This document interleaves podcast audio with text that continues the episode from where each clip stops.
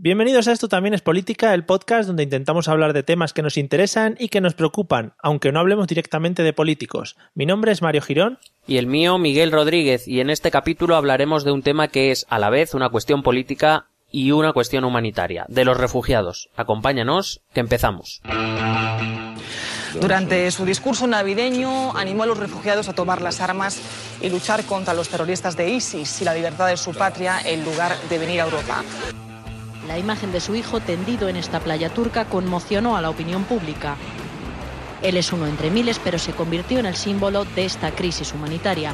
La presión social generada por esta imagen forzó a los líderes europeos a responder a la tragedia con compromisos. Que estamos siendo mucho menos generosos que otros países más pobres y más pequeños, como los países vecinos, que están asumiendo el gran peso de esta, de esta guerra. Incluso aunque se cumplieran las cifras acordadas, seguirían siendo insuficientes. Europa ha prometido 160.000 plazas, pero este año ya han cruzado nuestras fronteras más de un millón de personas que huyen de la guerra. La cifra refleja el elevado número de conflictos que hay por todo África y Oriente Medio, sin visos de solución. La inmensa mayoría han llegado a nuestro continente por mar en concreto cruzando los apenas 10 kilómetros que separan Turquía y Grecia, el mismo recorrido que no pudo completar Ailán ni las casi 4.000 personas que se han dejado la vida en el Mediterráneo. Un tercio de ellos son niños. Los naufragios se siguen produciendo a diario y no siempre hay alguien para rescatarles.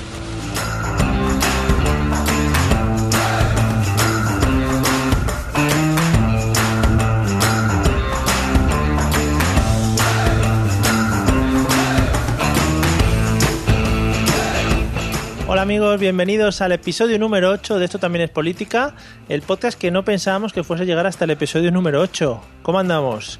Pues bien, contento por, por dos causas. La primera es que empieza a hacer fresquito, lo cual yo estoy muy contento. Y la segunda porque, bueno, después de ocho episodios, por lo menos no hemos tenido que eh, pisar ningún juzgado todavía. Está bien. No, sí, nos están buscando ya por redes sociales, pero bueno, eso es lo que tiene la fama. Pues lo que sí es el precio a pagar, bueno. Eh, Quiero decir, lo pagamos gustosos. Vale, lo pagamos gustosísimos. Bueno, y en el episodio de hoy la verdad es que me apetece mucho tocar el tema del que vamos a hablar hoy, además porque eh, tratamos eh, con un grupo de gente, con una causa eh, bastante interesante, y no por el, por el tema en sí que vamos a tratar, me interesa bastante que me cuentes cositas. Y yo creo que, que, bueno, que a ti también te gusta el tema y que te interesa te iba a decir, te interesa tocarlo, pero eso queda un poco feo. Mm, también me interesa tocarlo, pero eh, si nos ceñimos al podcast, sí, es un tema que, que eso, al tener esas implicaciones más humanas de lo que, de los temas que normalmente tratamos, que, que las tienen, pero bueno, eh, eh, digamos mucho más secundarias, estas son mucho más directas y creo que lo hace un tema interesante sobre el que reflexionar y sobre el que debatir también. Sí. Bueno, vamos a empezar a contar un poco y vamos a situar a la gente que nos está escuchando un poquito de qué vamos a tratar hoy. Pues ya lo habrán visto un poco en, el título del episodio y seguro por el movimiento que ha habido en redes sociales y demás podcasts participantes en la, en la iniciativa. Eh, este capítulo va a formar parte de lo que han denominado Podcast, Podcast Action Day. Siempre cuesta mucho pronunciar cosas en inglés. Mm. Eh, lo ha organizado Intermonosfan eh, y tiene como objetivo un poquito visualizar esta cuestión de los refugiados que últimamente eh, parece que ha desaparecido un poco de los medios. La verdad es que tuvimos mucha repercusión y se movió mucho durante, durante, bueno, durante la explosión, digamos, del, o el boom mal llamado, a ver, de los refugiados y, y, que la verdad es que solo vuelven a retomar cuando hablan con del tema pues en, en, para elecciones o cuando se trata de alguna cosa un poco más seria como algún crimen eh, con, el tema de los refugiados. Eh, somos un grupo de podcast que nos hemos unido a esta iniciativa. Vamos a tratar temas diversos. Nosotros hemos decidido que, por nuestra temática, creíamos que era un buen tema hablar de lo que ha pasado con la crisis de los refugiados, cómo se está tratando y qué implicaciones tiene. Y nada, nos hemos unido a esta iniciativa. El hashtag para seguir, si no me equivoco, es eh, Refugio Podcast y todo el mundo lo puede seguir en Facebook, Twitter y demás redes sociales. Exactamente. Iremos publicando vale. no solo el día de la publicación, el, el, podcast Action Day, que es el 14 de septiembre, seguiremos publicando y aprovech lo aprovecharemos para, para cada vez que hablemos de refugiados, que seguro que esta no va a ser la última vez, pues lo seguiremos usando también para, para poder interactuar con los oyentes y con todos aquellos interesados en, en, eh, en, este tema que lleguen a nosotros a través de, de, esta iniciativa de Intermon. Sí, y que no nos dejen porque somos gente muy interesante. Y tiramos. Eso es verdad. Bueno, eso, muy, eso siempre ha sido verdad y nuestras madres nos lo dicen constantemente. Otra cosa es que ya el público en general lo sepa. Eh, el próximo 19 de septiembre se celebra en Nueva York la cumbre de la, de la ONU sobre refugio y migración y en este caso Intermon Oxfam, que es con la gente con la que estamos colaborando en este caso, eh, pues ha emprendido una iniciativa para buscar firmas en su página web. Bueno, eh, pasaremos los enlaces en las redes sociales, en el blog, etcétera, etcétera, para que cualquiera que quiera informarse pueda hacerlo. Bueno, en dicha cumbre, eh, que bueno, se quieren presentar en dicha cumbre y tiene un objetivo de 100.000 firmas. Que bueno, no sé si es a nivel, no sé a qué nivel es, si es a nivel estatal, En- a nivel en España, mundial. En España. en Spain. Son bastantes firmas, esto hay que decirlo. O sea que si apoyamos y, y todos eh, ponemos un poquito de nuestra parte, pues bueno, al final será más fácil llegar a, a estas firmas, con el fin sobre todo de presionar para que los Estados miembros de la ONU eh, se hagan un poquito cargo de, de la tutela de todos estos refugiados y que aseguren sobre todo su protección y el cumplimiento de los derechos como personas humanas que son. Y nosotros, pues eso, nos hemos decidido unir a esta iniciativa porque nuestra temática también está muy relacionada con el tema de la con todo este tema porque al final tiene mucho trasfondo político y, y era muy interesante y os vamos a contar un poquito todo lo que lo que ha pasado antecedentes y cositas que, que no sepáis y que yo como persona inculta en este tema no sé y estoy esperando que, que me ilumines con tu sapiencia Bueno, mm, lo de mi sapiencia, yo, yo, be- yo bebo de muchas fuentes, la sapiencia no. bueno pues de tu capacidad de búsqueda Eso sí, eso sí. vale Eh, estamos no empezamos si quieres con los temitas que tenemos preparados Sí, cuando tú gustes. Bueno, yo creo que lo primero es centrarnos un poquito y dar unas nociones básicas de qué es un refugiado o cuándo una persona es refugiada. Bueno, em, sobre la definición de refugiado, bueno, se, se podrán encontrar muchas definiciones, pero eh, casi todas las legislaciones se eh, dirigen o hacen referencia al acuerdo de la Convención de Ginebra sobre el Estatuto de los Refugiados de la ONU que eh, se celebró en mil, o que se, se acordó en 1951. Em, según esta convención, un refugiado es una persona que se ve obligada a salir de su país porque tiene eh, temores fundados de que sea perseguido o represaliado por cuestiones pues eh, como la raza, como la religión, la condición sexual, eh, opiniones políticas, etcétera.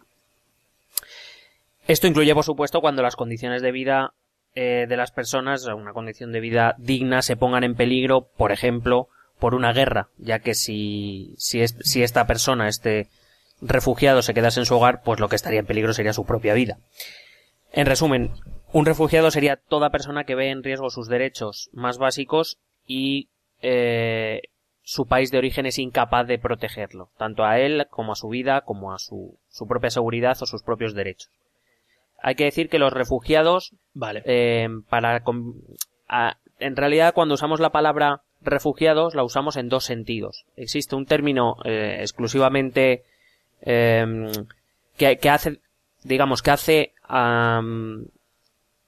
a ver si me va a salir la expresión que hace referencia directa a esta a este acuerdo de la convención es decir cuando nosotros hablamos de los refugiados de Europa que vienen a Europa perdón de la guerra de Siria nos estamos es- refiriendo a esta gente que se ve obligada a huir de Siria. Pero luego tiene otra, otra modalidad que es la modalidad jurídica, que es cuando alguien consigue el estatuto o el estatus de refugiado, que para eso se lo tiene que, que conceder un Estado, le tiene que conceder el derecho de asilo. Es decir, cuando hablamos de los refugiados que vienen de Siria a Europa, en realidad son refugiados porque están huyendo, pero en territorio europeo no tienen el estatus de refugiado, al menos no por el momento. Y me quería hacer esa aclaración. Sí, sí. No, además viene muy bien porque te iba a preguntar justamente, eh, has dicho que los refugiados al final eh, salen de su país por diferentes causas, eh, porque no pueden mantenerse en él, ya sea por una guerra o por persecuciones, etcétera, etcétera. Pierden todos los derechos que tenían dentro de su país por ser ciudadanos. Eh, ¿Qué derechos tienen los refugiados cuando salen de su país por ser considerados como tal? Y, y en ese caso viene bien, supongo, hacer la, la diferencia que comentabas antes. Claro, eh, un refugiado, cuando hablamos de un refugiado, eh, hablamos, o en este caso, un refugiado adquiere dere- derechos en el país que le da refugio cuando ese país le reconoce como tal. Si no, es un inmigrante ilegal.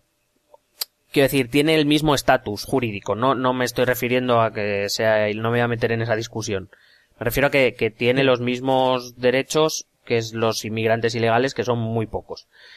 Eh, cuando Sí. consiguen el derecho de asilo, es decir, son refugiados eh, reconocidos, em, ese refugiado lo que tiene derecho principalmente es a, em, a ser acogido en condiciones de seguridad, tiene derecho a una ayuda básica, principalmente se suele em, se suele mm, medir en pues eh, comida, alojamiento y eh, tendría en ese caso todos los derechos que tendría cualquier extranjero eh, que sea residente legal en España. Estamos hablando de España. Bueno, en general en todos los países, pero bueno, nos vamos a centrar un poco en el caso de España. Eso incluye algo. Sí, eso te iba a decir. un- Dime, dime. un- una cosita nada más. ¿Esto es eh, cada estado define sus los derechos de los refugiados que, que aloja en, en su país o, o es a nivel europeo? Eh, a ver, mm, en teoría ya es a nivel europeo, pero vamos a ver que no es exactamente así. Eh, Vale, vale. Entonces, eh, eso, te decía que, que en principio, cuando un refugiado es reconocido como tal, tiene algunos derechos civiles, es decir, los mismos derechos que puede tener un, un extranjero, digamos, residente legal, tiene eh, algunos eh, derechos llamados económicos, como la sanidad, en las mismas condiciones que, que los residentes legales, quiero decir, eh, que en principio es acceso a la- a las- al sistema sanitario, acceso al sistema educativo a- o acceso al mercado de trabajo. Y eh, lo único que, como bien sabemos, en Europa, eh, estos derechos a veces, cuando se convierten en crisis porque lo que viene es una afluencia masiva de refugiados, estos derechos a veces se restringen bastante. Y de esto lo sabemos bien en Europa. Em, Sí. Hay que decir que, que esto, refugiado, se es em, no solo cuando te lo reconoce un país, porque por ejemplo cuando hablamos de campos de refugiados, la gente que está ahí alojada no tienen un reconocimiento explícito de su de- del asilo, pero también son considerados refugiados. Entonces, en esta dualidad de términos nos vamos a intentar mover a ver si, si conseguimos aclarar algo. Vale. Eh, entonces, eh, ¿los estados qué obligaciones tienen contra estas personas? Hombre, contra no. Eh, pero, sí, sí, con estas personas. Es que a veces, ¿sabes? Me quiero inventar palabras y por ser tan estirado, pues digo tonterías. En fin, muy ricas. Eh, bueno, los estados que acogen a refugiados tienen eh, tienen la obligación de procurarle, obviamente, asegurarle sus derechos, principalmente su seguridad física. Eh, los estados, la teoría dice que no pueden expulsar ni devolver a los refugiados o, a los solicitantes de asilo a cualquier país donde puedan correr peligro y tienen obligación de colaborar con el, eh, el al- el alto comisionado de las Naciones Unidas para los Refugiados, más conocido como ACNUR, eh, y de admitir a los parientes dependientes de ese refugiado. Es decir, cuando un refugiado llega aquí, si, si tiene esposa, hijos pequeños, por ejemplo, también tienen la obligación de, de acogerles. Vale, entonces eh, tienes todas esas obligaciones, el refugiado tiene una serie de derechos, más o menos las mismas obligaciones que derechos el, el Estado que el refugiado, pero realmente quién decide quién decide cuándo es un refugiado o cuándo se acepta a un refugiado en un país o Estado. A ver, esto es un tema complejo. Eh, y más en Europa. En Europa, a raíz de la crisis de los refugiados, sobre todo cuando se empezó a ver desde las instituciones un poco el, el peligro, porque realmente el, la gran explosión eh, o la gran afluencia masiva empieza a finales de 2014, principios de 2015, pero bueno, ya en 2013 eh, se empieza a ver un poco lo que, lo que puede pasar y en la, en la Unión Europea se decide, en principio el, el sistema o el, el, el- el- quien decide quién es refugiado es cada estado, cada país. Tiene sus, sus, Sí. eh, sus requisitos. Todos basados en la Convención de 1951, en la Convención de Derechos Humanos, etcétera, etcétera. Pero, quiero decir, no hay grandes, grandes variaciones entre uno y otro país, pero sí que, sí que hay algunos, eh, algunas diferencias. Solo que ante lo que se venía encima la Unión Europea decidió eh, iniciar un mecanismo único, ¿no? en 2013 pero que, bueno, a pesar de que es un mecanismo único que en principio sigue en todos los países, la realidad es que a día de hoy hay una clausulita por ahí que hace que los países sigan teniendo una capacidad grande de aceptar o rechazar refugiados, que es una cuestión que se llama seguridad nacional. Y es una excusa eh, que si bien no niego que en ciertos casos pueda tener su su su razón de ser, en otros muchos no lo es. Eh, en nombre de la seguridad nacional se pueden cerrar fronteras y, y hasta aquí. Y da igual que cumplas con los requisitos. claro, que al final es como todo, según cómo uses la norma o la cláusula, está bien o está mal. Claro, y además, conforme a lo que decía de la, de la dualidad de significados de refugiado, a ver, ACNUR reconoce muchos refugiados que no, que no tienen derecho de asilo en ningún país. Una cosa es ser refugiado según ACNUR, que hay muchísima gente que se ve obligada a irse de, de su país por mm, cuestiones múltiples, y otros son los refugiados jurídicamente reconocidos, es decir, que tienen ese estatus, que tienen el derecho de asilo reconocido en diferentes países. Em, en ese caso, en el segundo caso, es en la que, los que deciden los países. En el primero, bueno, con, cumplir las condiciones que, dice la convención o que más o menos explica ACNUR, pues ya te puedes considerar refugiado. Bueno, y hablando un poquito del caso o de los casos que pueden resultar un poco más eh, acercados o que más cerca esté de, Quiero decir, que más nos... Ya... Vuelvo. vale. Bueno, y hablando ya un poquito más en concreto de los casos que más refugiados quizá pueden, pueden producir, hablando siempre desde sabiendo que son seres humanos, que no estamos produciendo aquí en cadena nada, ¿vale? Eh, ¿Todo el que huye de la guerra o, consecuencias producidas por la misma es un refugiado? ¿Se puede considerar como un refugiado?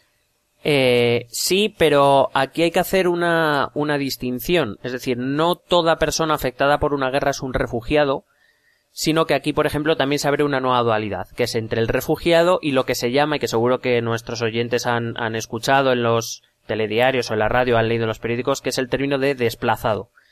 La única diferencia que existe realmente entre ellos dos es que los refugiados han cruzado la frontera y los desplazados no. Los desplazados son aquellos que se ven obligados a abandonar sus hogares probablemente por las mismas circunstancias que un refugiado, solo que van a otra parte del mismo país que se supone más segura. Eh, los refugiados deciden atravesar la frontera y por eso se convierten en refugiados. Em, pero en principio todo el que huye de una guerra, cruce una frontera o no, es un refugiado. Vale. Eh, bueno, ya digo, sobre todo eh, los temas de guerra es, digamos, el, uno de los formas. Es que, ¿sabes? No sé muy bien cómo meterlo porque una de las formas que más qué más refugiados produce o qué más, qué más gente hace que, se conviertan en este tipo de... Pues puedes decir que la guerra es la causa de Muy bien. la mayor huida de personas o de refugiados, de futuros refugiados o algo así. Si es que te hice un contrato blindado por algo para este podcast. Por eso mismo. Con cláusula de rescisión.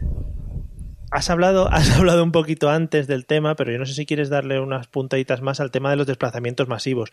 Yo entiendo que ahí entrará un poco en juego eh, lo que cada país aplique de las normas para eh, recibir refugiados dentro de su propio estado, dependiendo del número de personas que lleguen. Claro, eh, la idea es que cuando alguien solicita el derecho de asilo es una petición individual que sabemos que luego se puede extender a sus parientes más cercanos y dependientes, pero en principio es una solicitud individual y como tal ha de ser considerada por el, por el país eh, que, le, que en principio le va a acoger. Em, pero claro, existen determinadas ocasiones, como lo que estamos viviendo eh, desde que estalló la guerra de Siria, en que una misma causa produce una huida masiva de personas. Eh, a pesar de lo que vemos en Europa, existen mecanismos en esa convención de, de ACNUR y en el protocolo de, de, actuación, existen los mecanismos para determinar a un grupo como un, un conjunto de refugiados, sin necesidad de ir uno por uno.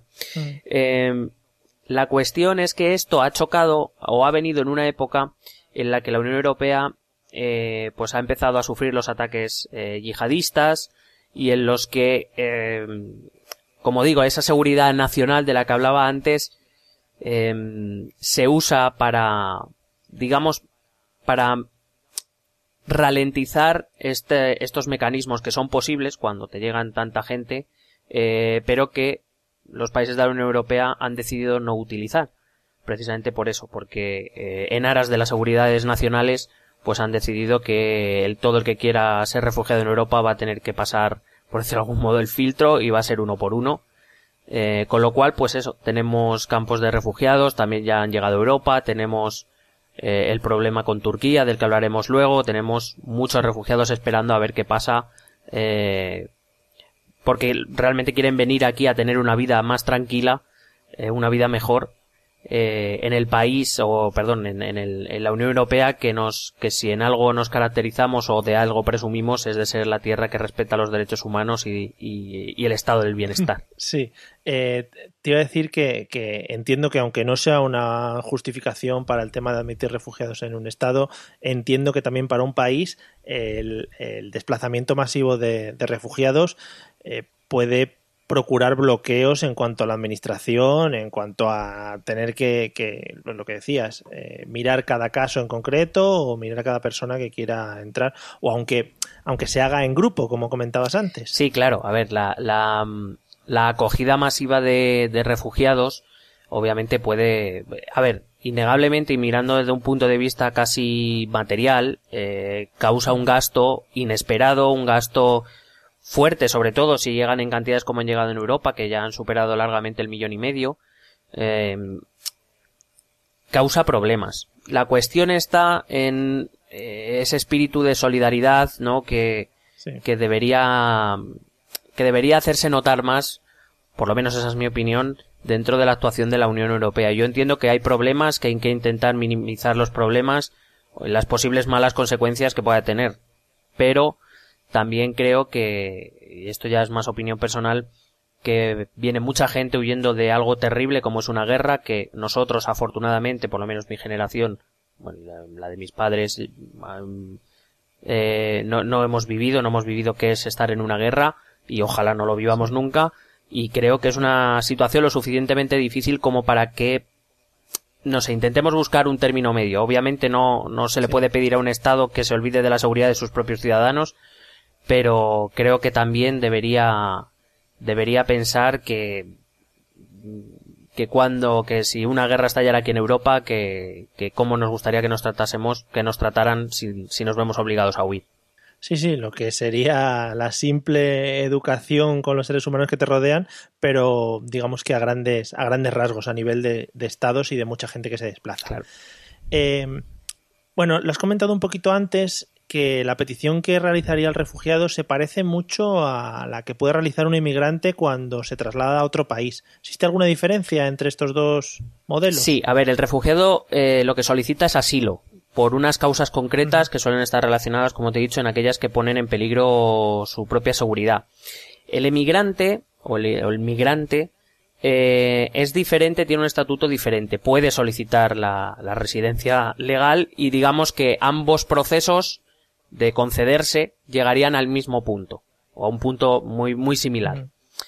Pero el problema está sí. en que mientras eh, detrás del refugiado hay, digamos, eh, mucha jurisdicción internacional, que prácticamente salvo salvo algo flagrante, o si se demostrase que las causas son son las que son y se cumplen los requisitos, en principio nadie debería negar el derecho de asilo a nadie.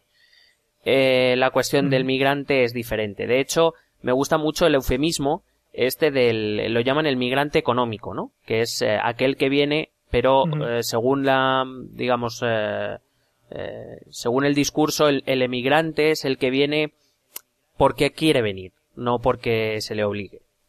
Em, es decir, lo que, lo que se diferencia entre un emigrante y un refugiado básicamente es la voluntad. Se supone que un refugiado, un refugiado huye porque no tiene más remedio, mientras que un emigrante acude a otro país eh, por voluntad propia, buscando un futuro mejor o lo que sea, eh, pero, pero digamos no porque su Estado haya sido incapaz de asegurarle sus derechos. Esa es, esa es la gran diferencia. Eh, vale. esa es una de las grandes. aquí sí. al final. Dime, dime Sí, sí, dime, dime, no, si yo iba a dar una conclusión final. No, digo que eso, la, eh, por supuesto, esa es la, gran diferencia o lo que se toma como la gran diferencia, que por supuesto eh, luego todo radica en la actitud que los gobiernos tienen hacia unos o a otros, generalmente al refugiado. Bueno, con razón, eh, se le se le cuida más, podemos decir, y el inmigrante pues casi casi puede llegar a ser un enemigo en un momento dado. Bueno, claro, dependiendo. Lo que iba a decir es que, que, eso, que mm, seguramente muchos de, la, de, la de las personas que nos escuchen han tenido gente en su familia pues que se ha tenido que desplazar a otros países como inmigrantes, pues, pues yo qué sé, pues para mejorar económicamente o porque iban un trabajo lo que sea, y no por ello te han acogido como refugiado. Entonces, quizás ahí podemos ver la diferencia más fácilmente. Eh, bueno, yo, em, a ver, creo que hay eh, en el tanto en la sobre todo en la migración, esta llamada económica, hay una cuestión importante que es la, la similitud cultural. Eh, mm.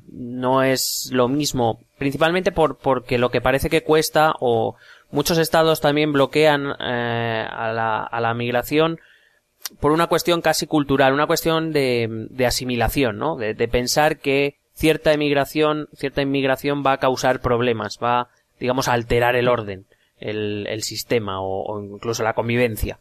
Eh, generalmente no se toma lo mismo que venga aquí, aparte de por, por otras cuestiones, pero vamos a poner que venga un australiano aquí a trabajar, que, o que un español se vaya a Argentina a trabajar, porque por cuestiones lingüísticas, culturales, pues bueno, digamos, entendemos que somos asimilables nuestras, eh, fácilmente, nos podemos adaptar fácilmente, que cuando viene pues, pues eh, una, una migración africana o, o, asiática, ¿no? Entendemos que ahí es más difícil la integración y que eso puede causar problemas. Eh, evidentemente creo que no es plato de buen gusto para nadie tener que abandonar eh, tu casa para por las razones que sean eh, pero creo creo que esa es también una diferenciación que hacemos dentro de la de la propia migración sí bueno hemos hablado sobre todo del tema de la guerra eh, pero no sé, eh, por ejemplo, la persecución a las mujeres por cuestiones de género, ¿podría ser considerado también como refugiados? Eh, sí, y de hecho em, se le hace, hace no mucho se, se, recordó a los, a los distintos gobiernos occidentales que, que ser perseguida, que, que una mujer fuera perseguida puede ser perseguida por muchas razones, desde no querer vestir las ropas tradicionales en un país a no querer ser eh, sometida al rito de la ablación, por ejemplo, la mutilación genital femenina, o, o, por el hecho de, de sufrir eh, violencia sexual o trata de, de blancas, que es condición suficiente para aceptar la, la condición de una mujer como refugiada.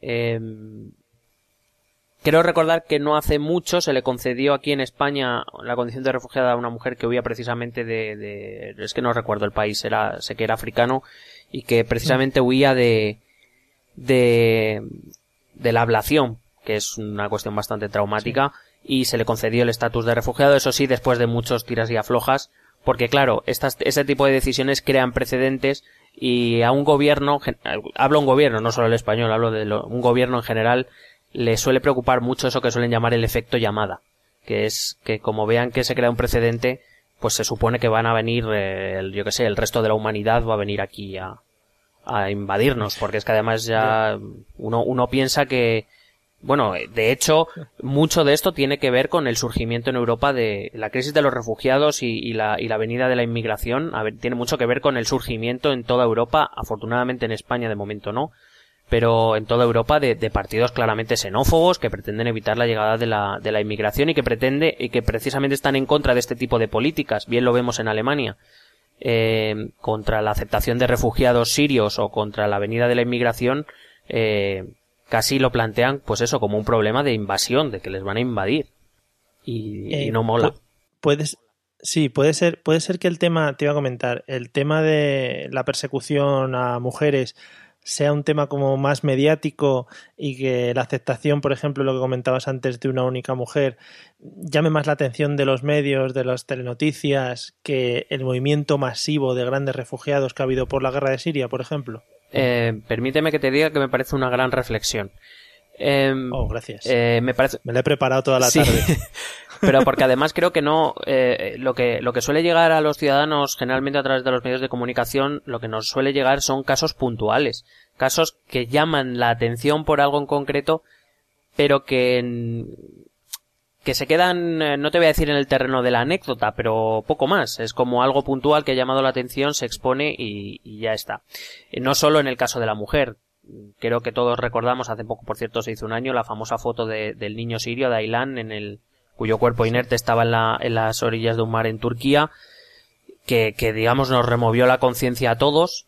Y bueno, eh, un mes después mm, las noticias de los refugiados habían desaparecido de los medios o eran minoritarias o quiero decir el, el papel que los medios tienen a la hora de poder visualizar este tema que es uno de los objetivos del podcast eh, Action Day y, de, este podcast humildemente, es, es precisamente eso, recordarnos que este problema sigue existiendo, que no es un problema que se resuelva eh, en un día y que no es un problema que vaya a desaparecer por, por el hecho de que nos olvidemos de que está ahí.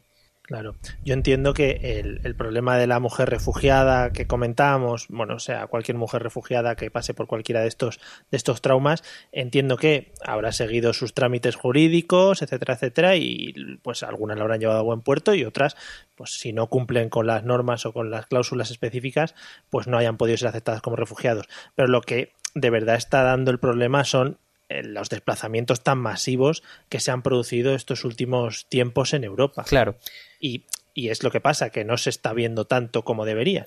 Claro. De hecho, por ejemplo, eh, cuando estaba preparando más o menos, eh, estaba repasando un poco el guion del podcast, em, me he dado cuenta de que en muy poquitos sitios, muy muy pocos, se habla de un tipo de refugiado, digamos, de nuevo cuño, que es el refugiado medioambiental, aquellos cuyas tierras, a, causa de los efectos climáticos y de los cambios climáticos, se están volviendo tierras en las que es muy difícil sobrevivir, que necesitan moverse porque, porque su existencia se complica, parece que es un tema que no interesa a nadie.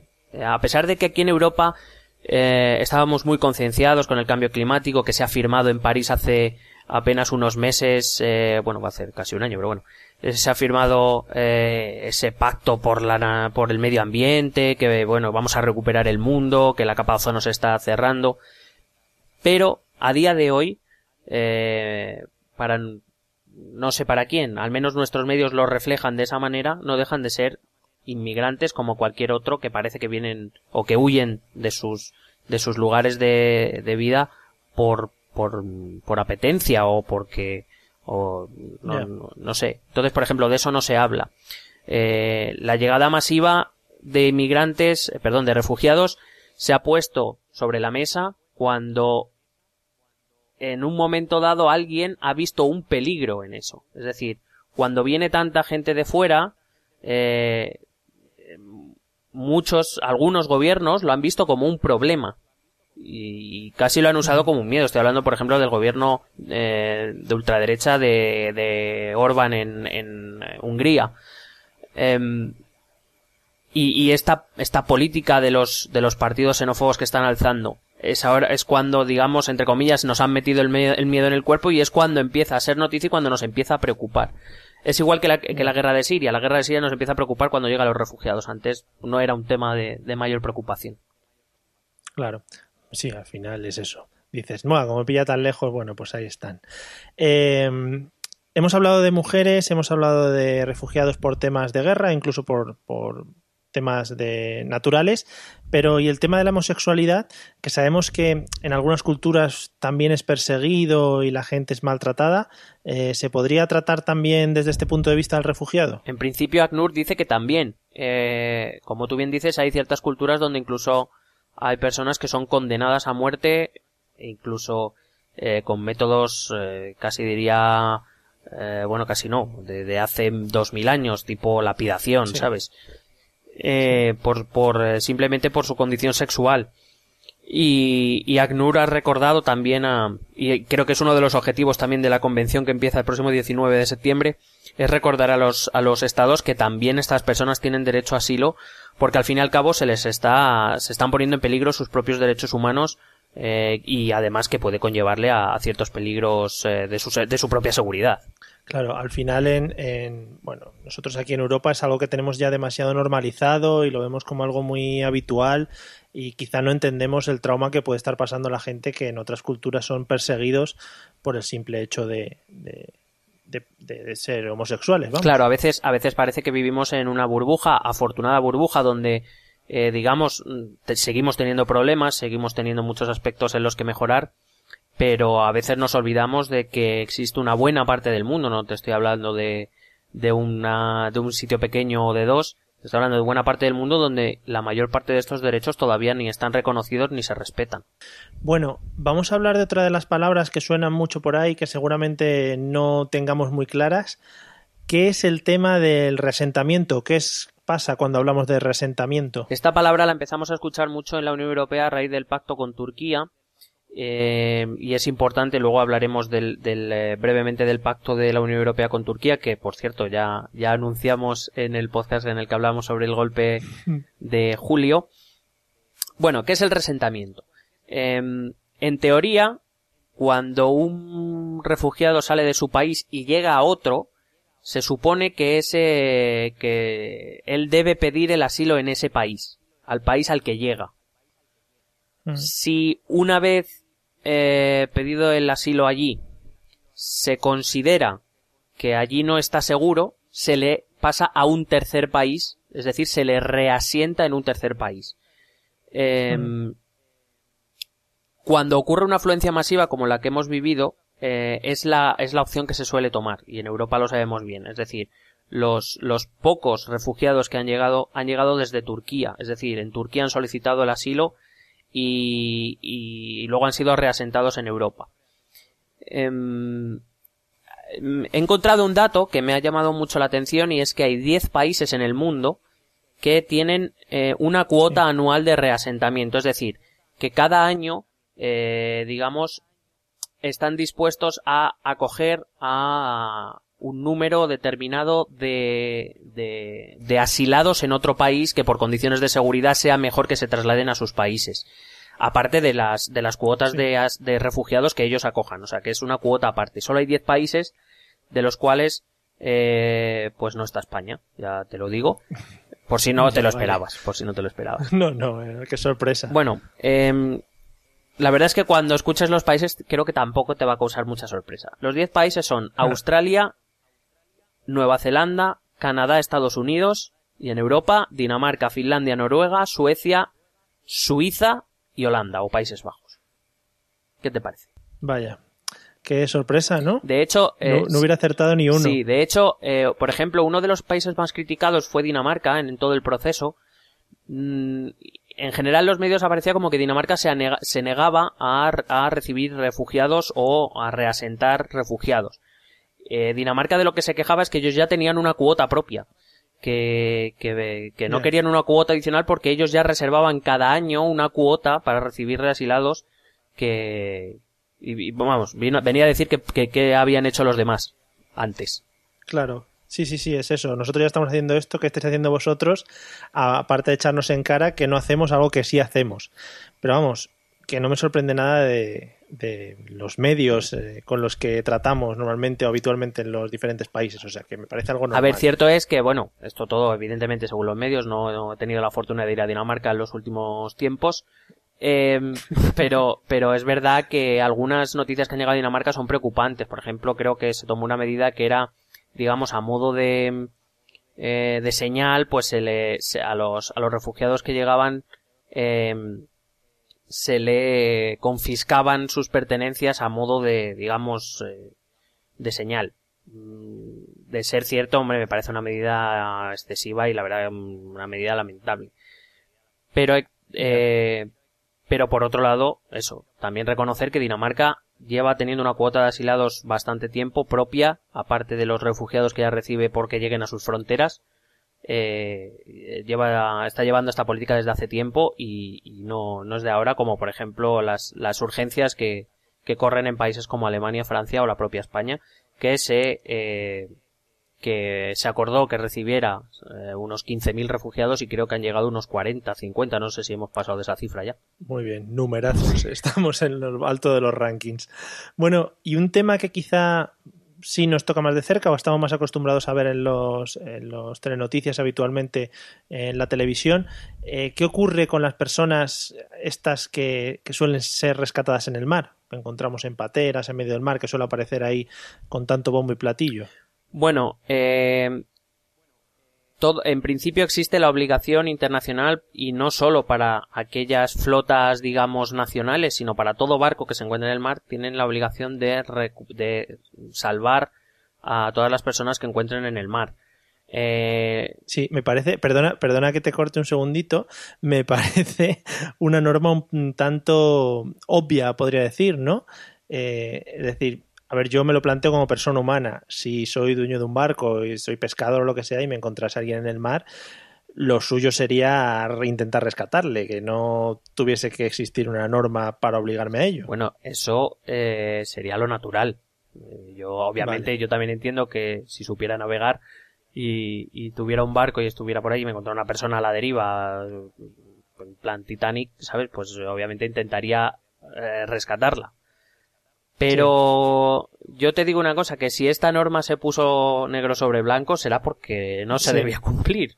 Digo yo. Ya, ¿eh? ya, por algo. Claro. Sí, sí, sí, sí, entiendo. Entonces, eh, eso, muchos, muchos, una gran cantidad de refugiados intentan alcanzar Europa a través del mar, porque la frontera terrestre entre Turquía y Grecia está muy controlada. Eh, y, y, en principio se tiene la obligación de rescatar a, a toda esta gente y llevarla a puerto y allí esta gente podrá pedir el asilo correspondiente y luego ya pues se, estudiará la, la solicitud y se le, se le concederá el asilo o no se le concederá.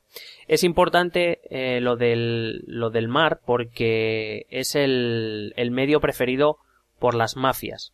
Eh, hablamos de los refugiados que intentan llegar a, a Europa y lo intentan, la verdad es que cuando, cuando ves esas imágenes o lees un poco te das cuenta de las condiciones nefastas en las que llegan. O sea, llegan en plan de 60 personas o 80 personas en un bote inflable. ¿Sabes? De estos que, sí. que yo que sé, que los miras y se pinchan, poco menos. Es decir, en unas claro. condiciones de seguridad lamentables. Eh, esto es lo que utilizan las mafias para, eh, digamos, cobran dinero a estos refugiados por darles esa lancha inflable sin, por supuesto, sin, sin chalecos salvavidas ni, ni nada que se le parezca, con motores eh, medio destrozados y, y, y, también invita un poco a la reflexión, ¿no? De en qué condiciones tiene que estar uno para subirse ahí con otras 80 personas, con esa inestabilidad sí. y para jugártela para llegar a Europa. ¿En qué condiciones tienen que venir? Sí. Eh, no sé si lo has comentado, pero, o sea, son tratados igual, como, porque te iba a comentar, porque según hablas de los temas del mar, lo que más me viene a la cabeza y lo que el chascarrillo típico de cuñado, que yo debería decir ahora, es el tema de Estados Unidos y la gente que pisa las costas y el chascarrillo, ya te digo, de cuñado de no, en cuanto pisas la costa ya estás dentro del país, etcétera, etcétera. Eh, bueno, a ver, eso no es exactamente así. Eh, por eso te digo que es de cuñado. Sí. eh, en el caso de los refugiados, en el caso de los refugiados sirios, la obligación es llevarlo a puerto. Si se, re, se les rescata, es que una cosa es que el inmigrante llegue, el inmigrante o el refugiado, que el, que el ser humano llegue eh, por sus propios sí. medios a la costa y otra cosa es que se le rescate en el mar.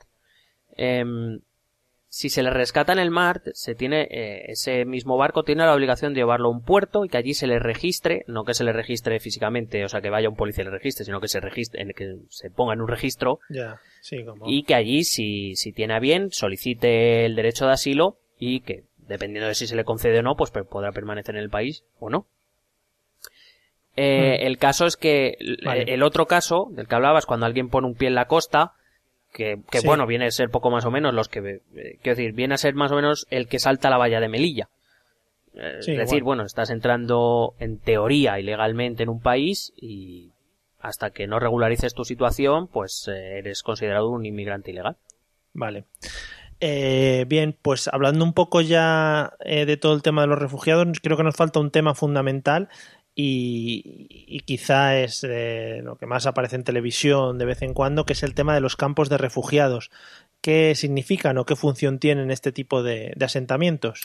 Pues mira, eh, también preparando el, programa he tenido la ocasión de ver un, documental en el que muestran el segundo mayor el segundo campo de concentración más grande de, la zona de, Siria, que en realidad está en el Líbano, y la verdad es que se te cae el alma a los pies. Es una ciudad enorme, enorme, de, de, de tiendas enormes, o no llegan creo ni a casas prefabricadas, todo blanco, todo igual, no hay nada que hacer, donde, donde digamos, lo que parece es que la gente que allí se aloja, que allí se refugia, eh, ve los días pasar sin que nada cambie y eh, porque la idea de un campo de refugiados es que sea algo temporal. Se supone que el campo de refugiados se levanta, además suele ser levantado por, por eh, la ONU o en su defecto por, por organizaciones internacionales como pueden ser Cruz Roja o Médicos Sin Fronteras, eh, quiero decir ONGs potentes que tienen la capacidad y los recursos de hacerlo. Y se supone que, que es algo temporal hasta que acabe lo que ha originado ese desplazamiento de personas. El problema está en que algunas veces estos asentamientos eh, se han prolongado mucho en el tiempo, incluso se han convertido en, en casi ciudades permanentes. Eh, buscando algunas estadísticas que ofrecer a nuestros oyentes, por ejemplo, he encontrado que, para que te hagas una idea de la cantidad de gente que se reúne en estos campos, eh, el campo más grande está entre Kenia y Somalia eh, y eh, se llama el campo de, Daba, de Dadaab y acoge a más de 400.000 personas. Es decir, estamos, hablando de una cantidad más que importante. El campo... Sí, sí, hay pueblos en España que tienen menos gente. Pues, capitales de provincia. Muchísimo. Sí, sí, capitales. Sí, sí. Eh, en Jordania, perdón, el, segundo campo más grande de la, de la, zona de Siria, digamos la zona de conflicto, que es el campo de Saatari, acoge, está acogiendo ahora mismo mm. casi a casi 150.000 personas de 150.000 refugiados de la guerra de Siria. Solo ahí. Mm. Eh, pero claro, luego he estado buscando también y, y, es que en Europa tenemos campos de refugiados también. Tenemos dos principales. El, de, el campo de Lampedusa, que está en el sur de Italia, eh, que generalmente era un campo Em, es un campo donde allí se acoge a los inmigrantes que, suelen cruzar en masa generalmente desde Libia y sobre todo el campo de Calais. El campo de Calais que está justo a la entrada del Eurotúnel que une Francia con, con Gran Bretaña, que fue levantado precisamente por la crisis de refugiados de 2015, que ha llegado a tener unas 6.000 personas, aunque actualmente eh, bueno, porque fue, es un campo que ha sido desmantelado en gran parte porque tenía unas condiciones higiénico-sanitarias bastante lamentables. Eh, las autoridades francesas decidieron eh, desmontar gran parte y levantar, digamos, una, una mínima parte del antiguo campo y ahora mismo está cogiendo en torno a unas 1.000-1.200 personas. Se supone que, bueno, allí va la gente que está esperando poder cruzar a, a Gran Bretaña. en estos campos lo que se ofrece mediante estas ONGs mientras tengan recursos y puedan ofrecerlo, pues es básicamente es comida, educación para los niños y, y, poco más. Eh... Claro, es que eso, eso te iba a comentar. Sanidad, eh, sanidad porque Médicos Sin Fronteras están muchos. Se ofrecen, digamos, los servicios básicos, son gratuitos para los refugiados, pero digamos, allí no tienen nada más que hacer. Claro, que eso te iba a decir que si estos campos de refugiados se alargan en el tiempo, al final supongo que las ONGs que brindan sus recursos se quedarán sin los propios recursos y eso también puede ser en sí mismo un problema, el campo de refugiados con tanta gente y sin recursos para ofrecerle a esa, gente. Claro, de hecho el campo de Saatari, por ejemplo, este que, te hablo en Jordania, eh, tuvo que reducir la, cantidad de, de material que le daba a los refugiados. Antes, eh, bueno, pues eran más, tenían más, sobre todo también tiene mucho que ver con, con, eh, con cómo llega estos temas a los países eh, desarrollados, ¿no? Eh, donamos mucho a estas organizaciones cuando vemos el problema, nos toca el alma, y lo reconozco, la gente se conmueve, aunque luego se nos olvide, y damos, dona mucho. Entonces, en esa primera época, pues, estas ONGs pues daban mantas, daban sábanas, daban colchones, digamos, intentaban proveer de una, cierto, una cierta, una mínima comodidad, digamos. Pero claro, con el paso del tiempo las donaciones bajan porque el problema ya no es tan importante y pues ya, ya les resulta, cada vez les va resultando más complicado pues eso, adquirir medicinas, eh, eh, los colchones o las mantas, ya hay menos mantas, menos ropa, etcétera, etcétera. Y de hecho, una de las causas más fatales de estos campos de, de refugiados es que eh, y esto lo vi en el documental, es que después de un cierto tiempo en el que la gente se hastía porque no ve que la cosa avance, no ve que en su lugar de origen las cosas cambien y no ve que vayan a poder avanzar hacia otro, hacia otro lugar, mucha gente decide regresar a sus casas a unas sabiendas de que allí está la guerra. Madre mía, la verdad es que son casos que te dejan un poco, un poco tocado. Y que es lo que comentas, eh, no solo deberíamos prestar atención a estos tipos de casos cuando salgan por la tele o cuando haya algo reseñable, sino que saber que hay gente siempre en este tipo de campos de refugiados pendientes de, lo que pueda donar el resto del mundo para que ellos puedan estar un poco más cómodos. Sí, yo eh, recomiendo, si me permites, eh, a quien, a quien le apetezca conocer un poco más, es, es, además ese campo está rodado en gran parte en ese campo en Jordania, eh, un programa que hizo Salvados, eh, allí en el campo. Y, más que por el programa periodístico porque bueno aquí esto como es todo hay gente que adora a Jordi Évole y hay gente que le odia a muerte. Mm, sobre todo si a alguien le interesa que se intente olvidar de eso y vaya simplemente a escuchar los testimonios de, de la gente que vive allí en los campos, que se dedique solo a eso, que no, que si no le gusta eh, Jordi Évole, pues que se olvide del resto del programa, pero que vea tanto los testimonios de la, de, de la gente que está allí en los campos y que habla con él, o, por ejemplo, de un periodista español también que está cubriendo allí la guerra de Siria, que te cuenta cómo es su realidad día a día, que es muy diferente a cómo nos llega a nosotros. Claro, es verdad. Al final, al vernos un poquito reflejados en gente que se ha ido allí, ha dado un paso más que nosotros, eh, quizá nos sirva para sentirnos un poquito más cerca y quizá dar un poco o ayudar un poco más cada uno dentro de, sus posibilidades. Bueno, hemos tocado por no por encima, sino bastante profundidad el tema de los refugiados. La verdad es que yo creo que ha quedado bastante claro para hacernos una idea mucho más en profundidad de, qué significa este término qué, eh, y qué, repercusiones puede tener. Eh, pero vamos a hablar un poquito más en concreto de lo que ha pasado en Siria. Sí, eh, vamos a hablar, a ver, rápidamente, porque, porque es un tema bastante complejo que requeriría bastante tiempo, pero sobre todo en, en, qué relación tiene esa guerra, la guerra de Siria, con, con los refugiados o con la crisis de refugiados, que es la que parece que ha puesto este problema sobre la mesa.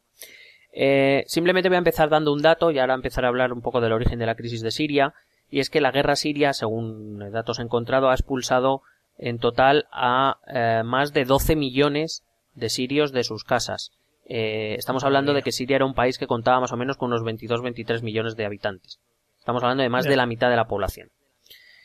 Em, la guerra de Siria empieza más o menos en 2011 con ese proceso del que cuando, cuando hablábamos de Turquía introducíamos un poquito este tema, eh, el tema de las primaveras árabes. Eh, uno de los seis países donde empezaron estos movimientos en, busca de más libertad y más democracia, uno de esos fue Siria. Eh, en Siria empezaron con manifestaciones, generalmente los... Siria es un país de mayoría musulmana también, pero eh, digamos de, de gobierno laico, em, un poco al estilo de Turquía. Em, un poco los viernes, después del, del rezo tradicional musulmán, se concentraban en Damasco, hacían una manifestación, pues eso, exigiendo más libertad, más apertura sobre todo. Eh, la respuesta del régimen de Bashar al-Assad pues fue una respuesta terrible. De hecho, se llegaron a publicar que Bashar al-Assad había eh, atacado a sus ciudadanos con incluso con armas químicas. Em, con lo cual, pues lo que al principio eran manifestaciones, que después se convirtió en represión, acabó en enfrentamientos violentos y digamos así estalla la guerra. En principio la guerra estalla entre el régimen de Bashar al-Assad y los rebeldes sirios que claman por una mayor apertura, por una mayor democracia y por, eh, más derechos. Em, al contrario de lo que pasó en la mayoría de los países de las primaveras árabes, Bashar al-Assad resistió. Em, solo hay que acordarnos, por ejemplo, de, Gaddafi en Libia o de Mubarak en Egipto, que cayeron eh, y además fueron condenados eh, por sus respectivos países. Eh, el Assad se mantuvo em, por varios motivos. El primero, por el apoyo de Irán. El segundo, por el apoyo de, de Rusia. Y el tercero, porque, aunque no lo parezca, con el devenir de la guerra, la comunidad internacional se ha dado cuenta de que eh, Bashar, al-Assad ahora mismo, ahora mismo, es un mal, pero no es lo peor que le puede ocurrir a Siria. Así como Occidente apretó mucho con Gaddafi, con Mubarak o incluso, sin estar eh, restringido a las primaveras árabes, con Saddam Hussein en Irak, eh, con Al-Assad es verdad que están apretando, pero fíjate que no, no muestran tanta contundencia. Y la, la verdad es que lo, la alternativa ahora mismo a Bashar al-Assad es, eh, es el islamismo más radical. Las zonas eh, que no que no controla o que no tiene poder de influencia el régimen son las zonas que controlan Daesh y al-Nusra, el frente al-Nusra, que para que la gente nos entienda es el, la marca siria de, de Al-Qaeda. Em, lo complicado de esta guerra es que ahora mismo es una guerra en la que hay cuatro contendientes. No es una guerra tradicional a dos, es una guerra a cuatro, a cuatro bandos. Por un lado está el régimen, que está apoyado por Rusia y por Irán principalmente. Por otro lado están los rebeldes sirios, apoyados principalmente por la coalición internacional encabezada por Estados Unidos y Arabia Saudí. Luego están los kurdos.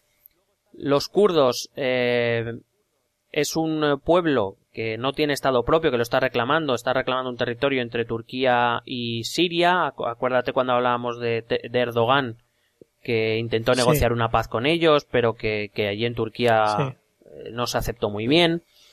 Eh, los kurdos, digamos, están en un término medio porque, claro, ellos también están luchando contra el cuarto contendiente, que es esta, esta dupla Daesh al-Nusra. Eh, digamos que mm, a veces es aliado, a veces es enemigo del régimen. Em, digamos que están en ese punto medio, en esa tierra de nadie.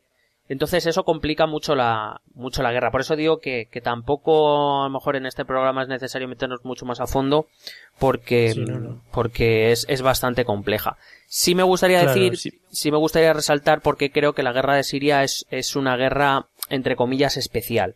Y es que, em, para quien sepa de historia, y si no se lo explicamos en un momentito, es, es una especie de reedición de la Guerra Fría. No tanto entre Estados Unidos y Rusia, que también, he dicho que Estados Unidos y Rusia apoyan, eh, bueno, intervienen directamente para empezar, eh, algo que no ocurría desde la Guerra Fría, en un conflicto militar, sino por el hecho de que en un territorio tercero se están enfrentando dos potencias que están luchando por la hegemonía. Eh, si te acuerdas, en, también en el programa de Turquía hablábamos de que las dos grandes potencias de la zona son Arabia Saudí e Irán. Eh, lo que están haciendo Irán y Arabia Saudí, enfrentándose indirectamente allí, es precisamente luchar por esa hegemonía. Pero es que no deja de ser, si lo pensamos, una, una lucha religiosa también. Es una, también le da ese, ese matiz complicado, ¿no? Que es esa lucha religiosa porque Arabia Saudí sabes que es la, la, cabeza de los, de los países suníes e Irán de los países chiíes o de los, de las comunidades chiíes. Así que fíjate, se están mezclando términos de geopolítica, términos económicos, términos religiosos, con cuatro frentes, con, cuatro bandos, perdón, con muchos frentes.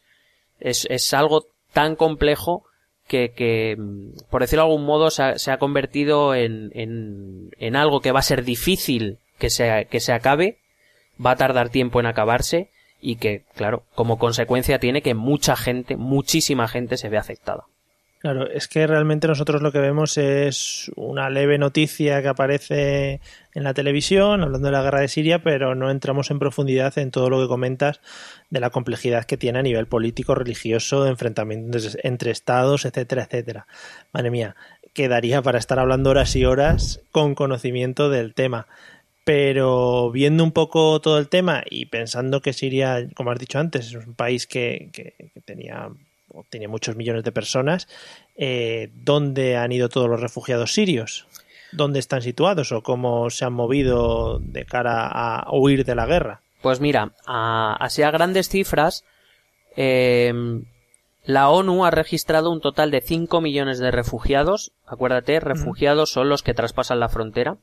Pero eh, la ONU también calcula en unos 7 millones los desplazados internos. ¿Vale? Por eso te decía que ha, ha, sacado de sus casas a más de 12 millones de sirios. Los que se han ido fuera, eh, principalmente han ido a países limítrofes. Eh, Turquía, por ejemplo, a día de hoy, si no me equivoco, las últimas cifras que leí, estaba a que tiene en torno a los 2,7 millones de refugiados, casi 3 millones de refugiados. De los, o sea, la, mitad, más de la mitad de los, de los que han salido de, de Siria. Eh, Luego me llamó mucho la atención, por ejemplo, de otros países limítrofes, los otros tres países, eh, otro- la situación de otros tres países limítrofes que, me, que, que- que la verdad es que es para, para pararse a reflexionar. Líbano, un país que es muy pequeño, Líbano, ha recibido, tiene oficialmente registrados a en torno a un millón de refugiados, aunque algunas eh, ONGs calculan que está más cerca del millón y medio que del millón. Estamos hablando de un país que tiene cuatro millones y medio de habitantes, es decir, uno de cada tres eh, eh, es, es un refugiado. O sea, es brutal. Claro, claro. Claro, lo Es digo, que es un aumento alucinante de la población del país, claro. digo, digo estas cifras. eh, bueno, tengo una, he de reconocer que tengo una duda, que no sé si los refugiados están incluidos en los cuatro millones y medio. En cualquier caso, o es uno de cada tres o es uno de cada cuatro. Me sigue pareciendo bueno, una barbaridad.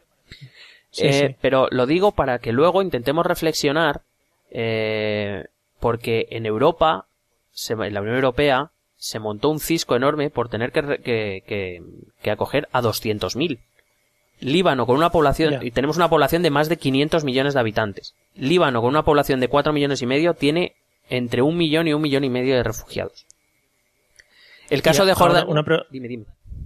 Sí, una pregunta. Eh, no sé si aquí influirá el caso de que el tema organizativo, burocrático, administrativo del Líbano esté un poquito menos regulado que lo que pueda estar en la Unión Europea. No lo sé. Em, no debería. No debería. De todas maneras, la gran, la gran mayoría de refugiados están en campos eh, de refugiados. Eh, Ya, es decir, están separados, entre comillas, de la población. Por ejemplo, allí no tienen derecho al trabajo.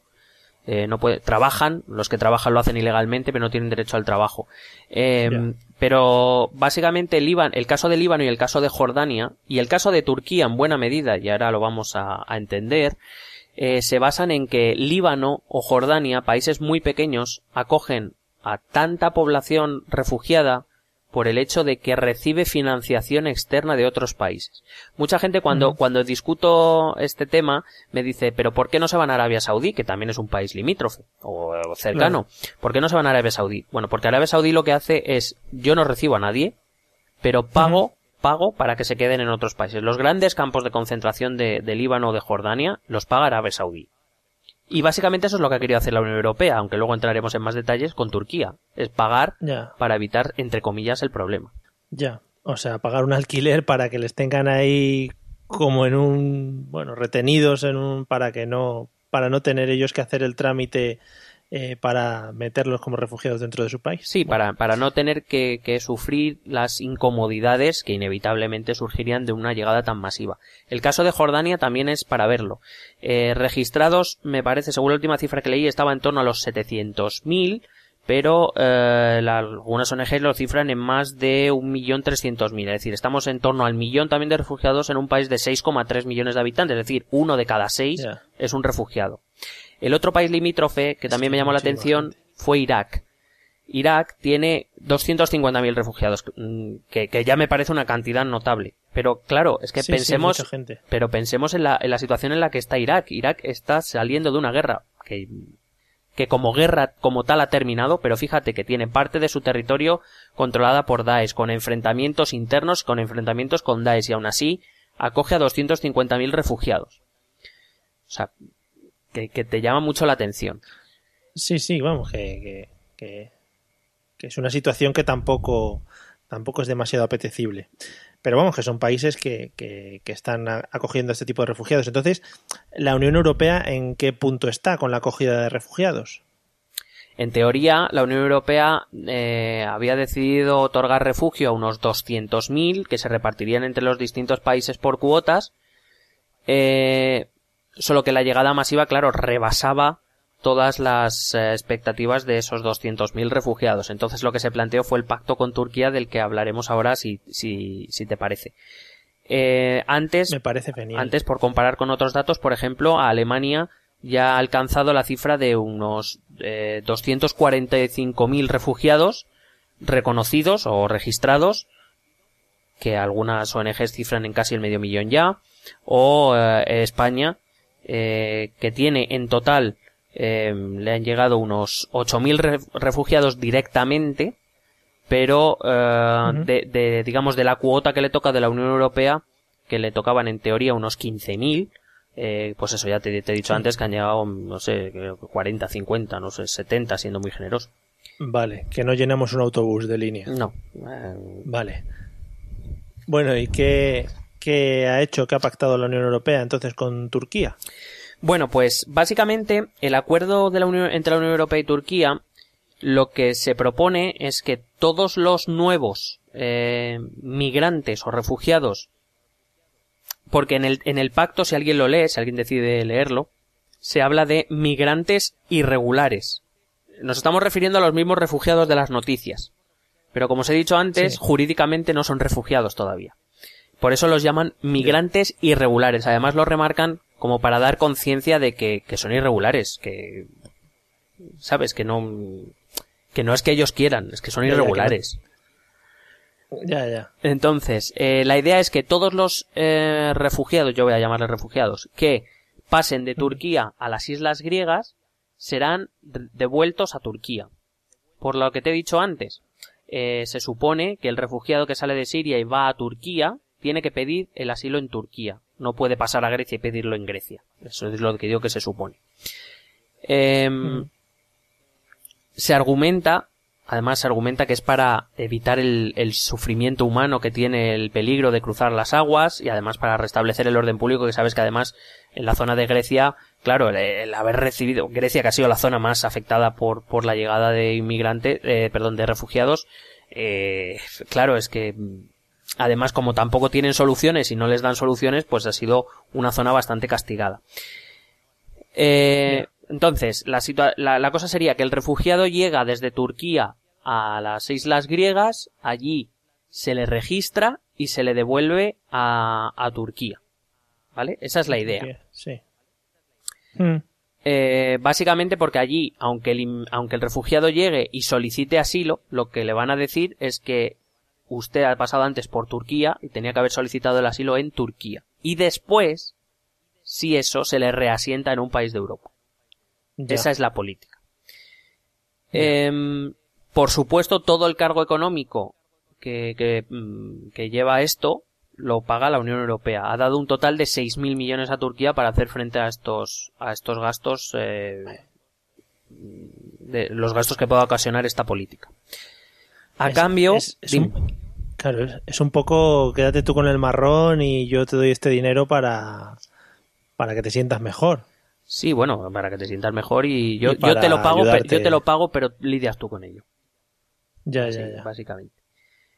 Eh, a cambio, la Unión Europea se comprometió a, a acoger a un sirio, digamos, él se comprometió por cada sirio que devuelva a Turquía, según esta política, la Unión Europea se comprometía a reasentar a un sirio que, entre comillas, lo haya hecho bien. ¿Vale? Que hubiera Ya. pedido el asilo en Turquía En eh, Turquía. entonces, sí. aquellos más vulnerables, pues podrían ser reasentados en un país de Europa, que son las famosas cuotas. Em, Sí. Además, se tenía en cuenta que si no había cruzado nunca no, o no había intentado cruzar a Grecia, pues eh, mejor. ¿Sabes? O sea, este tipo de cosas que llaman un poco la atención hasta Sí. qué punto eh, se, se llega Claro, al es un detalle. poco, ¿no? venga, los que los que se porten bien, es a los que les dejamos pasar, sí queremos, pero no lo tenemos claro todavía. Claro, y sobre todo es una, es una medida disuasoria, es decir, eh, como intentes Ya, cruzar claro. no vas a llegar a Europa nunca. Ya, ya, Pero. ¿qué pasa? Que Vale. siguiendo esa política, si nadie intenta cruzar, pues tampoco, po- como no habrá, eh, como llaman ellos, migrantes ilegales que devolver, pues no los podrán, no los cambiarán. Entonces seguirán sin llegar la gente. Esa, esa es la idea del pacto. Eh, y luego, por supuesto, Turquía lo que consigue es que la Unión Europea revise su proceso de adhesión. ¿Te acuerdas de lo que hablábamos? Claro. Aunque en estas Sí. condiciones actuales, por favor, señores oyentes, en cuanto acaben este podcast, vayan a escuchar el de Turquía, si no lo han escuchado ya. Eh, en las condiciones actuales es muy difícil que la Unión Europea acepte a Turquía. Eh, Ujú. y también eh, se liberalizó lo- los pasaportes turcos en territorio europeo, es decir, se permitía a los turcos viajar por Europa sin necesidad de pasaporte, por decirlo de algún modo. Ya. Y, y Turquía, aparte, se comprometía, por supuesto, a cerrar todas las fronteras y a evitar cualquier otro camino que se pudiera abrir para llegar a Europa. El problema Vale, del... no Dime, dime. Sí, no puede ser que llegue un momento en que eso explote dentro de Turquía, de tanta gente que llegue. Y entre la Unión Europea y Turquía. Es que eso te iba a comentar. Ese pacto que tan criticado ha sido, y digo, y no sin razón, no sin razones, eh, la verdad es que em, casi, casi, está, o sea, está inactivo ahora mismo. Eh, para empezar, el, el, el, pacto es criticable porque se basa en el concepto de ese tercer estado o tercer país seguro, ¿no? Em, es decir, se supone que como Turquía es un país seguro o considerado seguro, es ahí donde los sirios tienen que pedir el asilo. La pregunta es, ¿es realmente Turquía un país seguro? Y creo que, que, por lo que ya sabes y por lo que hablamos en, en, en el podcast, parece por lo menos que deberían deberían darle una vuelta a esa idea de que Turquía es un país seguro. Claro, yo no lo pondría como ejemplo de país seguro ahora mismo. Claro, es que eh, el, todo eso se basa en toda esa política se basa en esta idea de que deben pedir el asilo en Turquía porque Turquía es un país seguro. Es decir, si un refugiado sirio pasa por Turquía, pero Turquía no es considerado un país seguro y llega a Grecia, el primer país donde él eh, debe pedir asilo es Grecia. Porque es el primer país mm. seguro que se encuentra. La, la, cosa está en que la Unión Europea considera a Turquía un país seguro y por tanto ellos deben pedirlo en Turquía. Y por eso todos los que llegan a Grecia son ilegales o irregulares. Ya. Pero claro, volvemos a lo mismo. ¿Es Turquía un país seguro? Pues que cada uno opine lo que quiera. De todas maneras, ya te digo que desde mayo eh, este, este pacto está bastante parado porque la Unión Europea exigió a Turquía, a cambio de lo de la liberalización de pasaportes y de, digamos, revisar su candidatura a la Unión Europea, le, le pidió, por decirlo finamente, le pidió que revisara su ley antiterrorista, algo por lo que Erdogan pues no parece estar muy, muy por la labor. Entonces, desde ese momento, digamos que el pacto está como en suspenso. Eh, y dado, y después del golpe de, de, Estado de Julio, pues parece que esa ley antiterrorista no tiene visos de cambiar en el corto plazo. Entonces, es bueno, es un pacto criticable y, aparte un pacto que de momento no está funcionando. Claro, la pena de esto es que unas cosas enlazas con las otras, un tema político te lleva a otro tema político y al final las repercusiones sobre esas personas que intentan escapar de un problema gordo que han tenido en sus países y que intentan, pues dentro de lo que cabe, sobrevivir.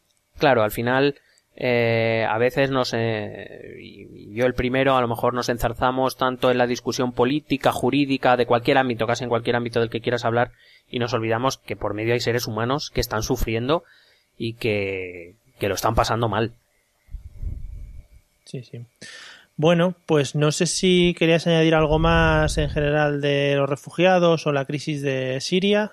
No, simplemente recordar que este podcast es parte del podcast Action Day y que eh, pondremos los enlaces, si no pasaros por la página, eh, pues eh, si ponéis en Google Podcast Action Day o os paséis por la página de Intermon, donde tienen la solicitud o donde podéis firmar en la petición de, de Intermon para para eso, llevar un poquito de presión a los, al Congreso de la ONU para que realmente los, los estados y las organizaciones internacionales se hagan cargo y se aseguren de que, de que estos refugiados eh, pues eh, pueden llevar una, una, vida digna y que al menos sus derechos se respeten allí donde, donde son acogidos. Sí.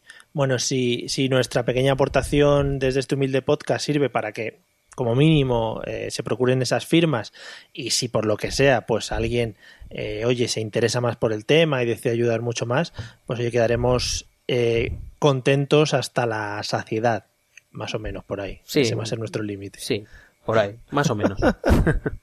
bueno, eh, y nosotros nada, nos veremos en el siguiente episodio. Recordamos los métodos de contacto por si alguien quiere comentarnos algo. Sí, sobre esto, sobre cualquier otra cosa, el correo electrónico, esto también es política arroba gmail.com, en Facebook esto también es política, en Twitter arroba ete política y en el blog esto también es política.wordpress.com. He pensado que esto quizá podríamos grabarlo, ¿no? Porque ya que lo decimos... Eh, de hecho, vamos a buscar a alguien con una voz así súper chula y lo metemos así como en plan spot, ¿sabes?